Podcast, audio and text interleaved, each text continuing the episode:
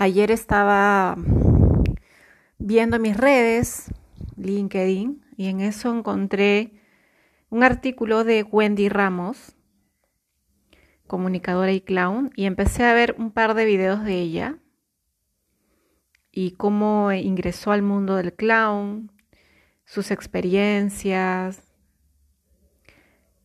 y me conectó con mi propio proceso de clown.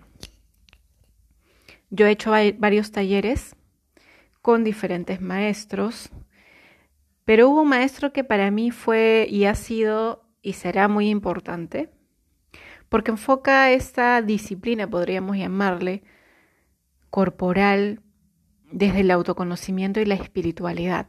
Es bastante profundo.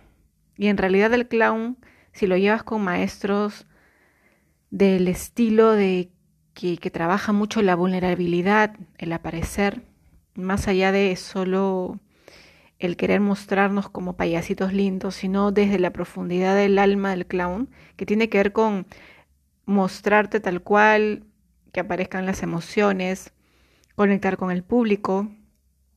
Es maravilloso. Yo les voy a comentar una anécdota que fue bastante profunda para mí. Yo hice un taller en enero y febrero. Más o menos el taller duró unas cuatro semanas. Y fue eh, un taller de el cómo se llama el taller. Es un taller que se hace, que se hacía normalmente cada año. El profesor es argentino. Y este taller te invitaba a conectar desde el cuerpo con las emociones, cómo transmitir lo que sentías. Y hubo un ejercicio que a mí me pareció potente y profundo. Yo sé camuflar muy bien el miedo. Es una de las cosas que es un mecanismo de defensa que aprendí desde pequeña. Entonces cuando yo siento miedo, a mí normalmente no se me nota. Yo creo que sí, porque yo siento que lo muestro a través de, de mis ojos, pero las personas no se dan cuenta desde mi cuerpo. Y una de las cosas que eh, te invita el clown es a estar en el centro, en el escenario, con público que te están observando todo el tiempo y a quien tú tienes que observar todo el tiempo, mostrando lo que te pasa. Yo, creyendo que todo el mundo veía el miedo, y nadie se daba cuenta. Hasta que hubo un ejercicio en el que el profesor me comenzó como a, a decir que lo que estaba haciendo estaba mal. Y empecé a frustrarme y no mostraba la frustración. Era como seguía intentando y seguía intentando y me decía, no, no, no. Y cada vez era más fuerte, cada vez era más, hasta que llegó un punto donde prácticamente hasta sentí que me ignoró y eso me, me fastidió muchísimo y empecé a mirarlo de una manera con rabia, o sea, del miedo pasé a la rabia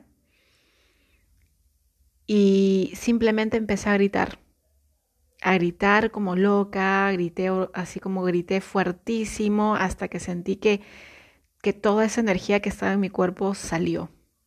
Luego de gritar empecé a llorar y el profesor me dijo, ok, llora, pero míranos, míranos a los ojos.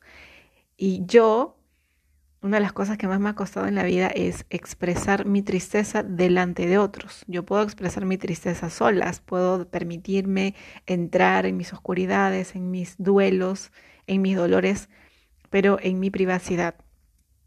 Entonces imagínense el llorar delante de 20, 22 personas que te están mirando atentamente y que no entienden qué te está pasando, que no saben, que están entre asustados y, e impactados y curiosos también. Y yo lloraba y los miraba y miraba a cada uno a sus ojos y les transmitía lo que estaba sintiendo, que era una mezcla de frustración, rabia, incomodidad, impotencia, el aceptar que no siempre sé qué hacer, el aceptar que a pesar de que tengo muchas herramientas y que puedo usarlas todas, siempre puedo aprender algo nuevo de mí, el aceptar que puedo sostener espacios de mucha incomodidad por mucho tiempo, que no me permito resolver en el momento, probablemente porque siento que lo puedo manejar y porque las herramientas me han dado ese poder. Entonces fue un momento muy profundo, liberador, y a raíz de ese momento, que fue casi a mitad del taller, me permití ser yo, desde la autenticidad, desde el que simplemente no me importe lo que el resto piense de mí. Eso fue un quiebre bastante profundo e importante y a raíz de ese quiebre me sentí más libre en el taller.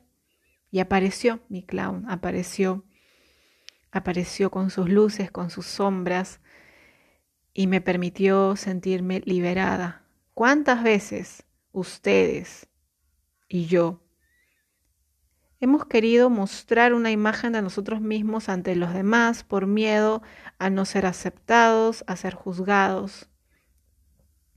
El clown a mí me regala espacios de autenticidad, de vulnerabilidad, de disfrutar la incertidumbre, de construir, de conectar.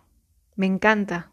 Este año también, antes de lo de la pandemia, estaba en coordinación con mi maestro para poder traer nuevamente el taller de clownstelación. Espero yo que el próximo año o de aquí a un par de años se pueda hacer. Es un taller maravilloso y sanador. Yo lo llevé hace un par de años con él también y con eh, otro amigo maestro Fer uruguayo y bueno, mi maestro Luis de Argentina. Son maravillosos.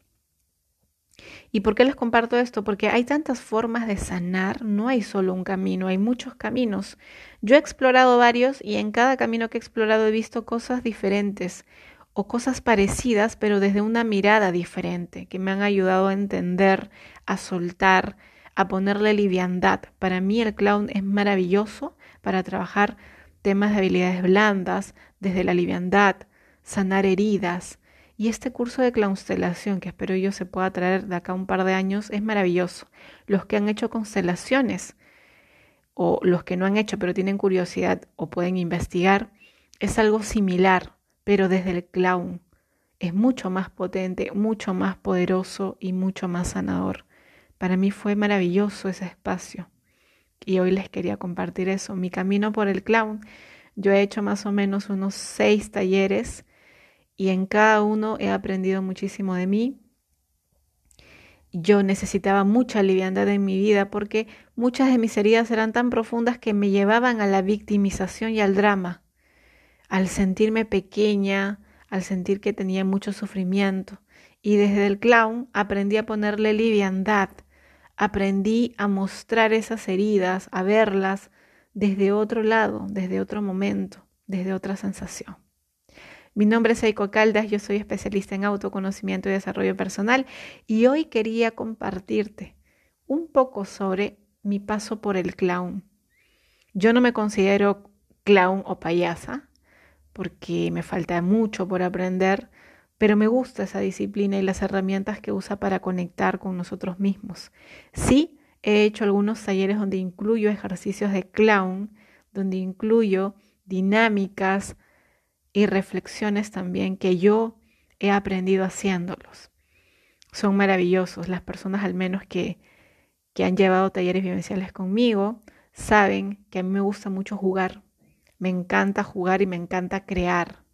Y eso es parte del clown, el ser creativos, creadores, el jugar, el mostrar la inocencia, pero también la experiencia. Espero que esta anécdota les traiga un poco de luz sobre muchos caminos que pueden tomar desde el autoconocimiento y que mientras ustedes estén conectados con ustedes mismos pueden aprender de cosas como el juego, como el cocinar, como el cuidar una planta.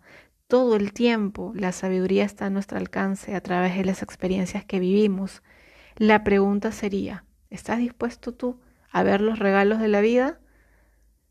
¿A recoger las reflexiones? ¿A hacerte cargo de tu vida y de construirte? De seguir creando, de seguir empoderando tu ser. Espero que este audio te ayude y si puedes compartirlo te agradecería mucho. Tengo muchos audios más que puedes escuchar.